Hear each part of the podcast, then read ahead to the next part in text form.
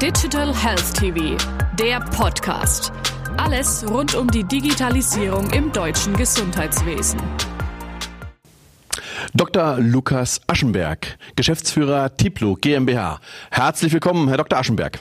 Vielen Dank für die Einladung. Sehr gerne. Herr Dr. Aschenberg, Sie unterstützen mit Ihrer Software bzw. Anwendung Krankenhäuser bei der leistungsgerechten Erfassung und vollständigen Abrechnung stationärer Entgelte und sorgen damit für eine höhere Wirtschaftlichkeit. Erläutern Sie bitte einmal Ihr Produkt. Dafür muss man erstmal grundsätzlich im Groben verstehen, wie Abrechnung überhaupt funktioniert im deutschen Gesundheitswesen. Und da ist es so, dass äh, Leistungen, die erbracht werden im Krankenhaus, abgerechnet werden über Codes, die von den Krankenhäusern an die Krankenkassen übermittelt werden. Nennen sich ICD und OPS-Codes, das ist gar nicht ganz so relevant. Das Wichtige ist, dass diese Codes rausgesucht werden, aktuell noch händisch aus Patientenakten, die manchmal mehr und manchmal weniger digital vorliegen. Und da passieren Fehler. Und das, was unsere Software Momo macht, ist, sie geht dort genau auf diese Patientenakten und sucht diese Codes selbstständig raus und hilft somit dann dazu, dass letztendlich die Leistungen leistungsgerecht abgerechnet werden können. Inwieweit kann hier Machine Learning mittels künstlicher Intelligenz einen Beitrag leisten? Sie können sich vorstellen, dass Patientenakten nicht nur von Krankenhaus zu Krankenhaus, äh, auch von Bundesland zu Bundesland, von Patient zu Patient durchaus sehr unterschiedlich aussehen können.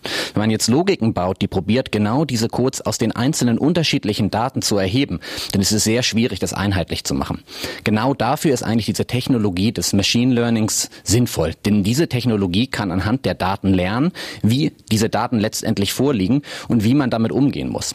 Man kann das als Beispiel zum Beispiel nehmen, wenn man sich einen ähm, OP-Bericht anschaut. Jeder Operateur schreibt seinen OP-Bericht ein kleines bisschen anders, obwohl sie vielleicht genau die gleiche Operation gemacht haben. Wenn man nun genug Daten hat, dann kann die Maschine lernen, das Machine Learning, äh, wie man einen solchen OP-Bericht deuten muss, egal von wem er geschrieben ist. Und dann kann man auch die entsprechenden Codes daraus generieren. Maschinelles Lernen bedeutet immer eine große Menge an Daten, auf denen trainiert und gelernt werden kann. Wer stellt Ihnen diese Daten zur Verfügung? Wie gestaltet sich dieser Prozess?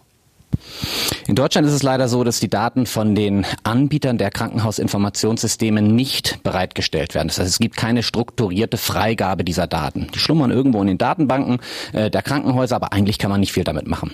Deswegen beschäftigen wir ein großes Team von Schnittstellenentwicklern, die wirklich auf diese Datenbanken gehen, die Daten dort extrahieren und dann bereitstellen. Das ganz Wichtige dabei ist, sie werden bereitgestellt im Krankenhaus. Das heißt, sie kommen quasi aus dem Krankenhaus, bleiben im Krankenhaus. Das ist datenschutzrechtlich absolut relevant und werden dann dort strukturiert abgelegt und können dann weiter von uns verarbeitet werden.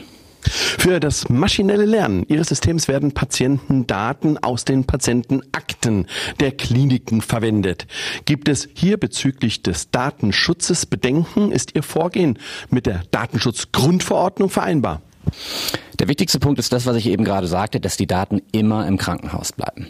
Es ist so, dass es durchaus auch ähm, renommierte Institutionen in Deutschland gibt, die ähnliche Dinge mit ähnlichen Daten machen, die auch durchaus bereit sind, diese Daten von den Krankenhäusern wegzutransferieren und lokal auf diesen Daten zu lernen. Das machen wir nicht. Bei uns ist es so, dass alle Daten immer dort vor Ort bleiben und natürlich ist jedes Krankenhaus, das mit uns arbeitet, hat eigene Datenschützer. Schützer. Ähm, wir haben auch unsere eigenen Datenschützer. Häufig kommen externe mit dazu. Das ist also von ganz, ganz vielen Augen wird es beäugt. Und äh, letztlich kann man sagen, dass das von all den Datenschützern, die dort dabei waren, immer als datenschutzkonform ähm, ähm, markiert wurde und entsprechend ja, äh, datenschutzrechtlich ist das in Ordnung. Was bedeutet die Anwendung für den Echtbetrieb von Krankenhäusern? Welchen Nutzen haben die Kliniken hierdurch? Können Ressourcen, die gewonnen werden, zugunsten des Patienten eingesetzt werden? Also im ersten Schritt ist es so, dass die Krankenhäuser, dadurch, dass sie nun die Leistung, die sie erbracht haben, auch vergütet bekommen, natürlich finanziell so dastehen, wie sie dastehen müssen. Der zweite Schritt ist aber dann, dass natürlich auch diejenigen, die die Arbeit erbringen, immer weiter entlastet werden. Je mehr man automatisieren kann, desto weniger muss der Mensch manuell machen, desto weniger Fehler passieren auch. Das kann man immer weiterdenken und es geht tatsächlich in den Bereich der automatisierten Codierung. Seitdem es das DRG-System gibt, werden Akten händisch durchsucht und mittlerweile können wir schon belegen, dass man etwa 30 bis 40 Prozent der Fälle komplett automatisch abrechnen kann und es wird sich immer weiterentwickeln. Man wird wahrscheinlich nie alle automatisch codieren können, aber ein Großteil wird es sein und dann kann man auch dahin wieder gehen, dass diejenigen Menschen, die das bisher manuell gemacht haben, die zum Beispiel auch häufig aus der Pflege kommen, auch wieder in den Bereich zurück an den Patienten gehen können. Nicht zwingend wieder pflegerisch, vielleicht auch dokumentativ, aber wieder zurück an den Patienten. Herr Dr. Aschenberg, vielen herzlichen Dank. Danke auch.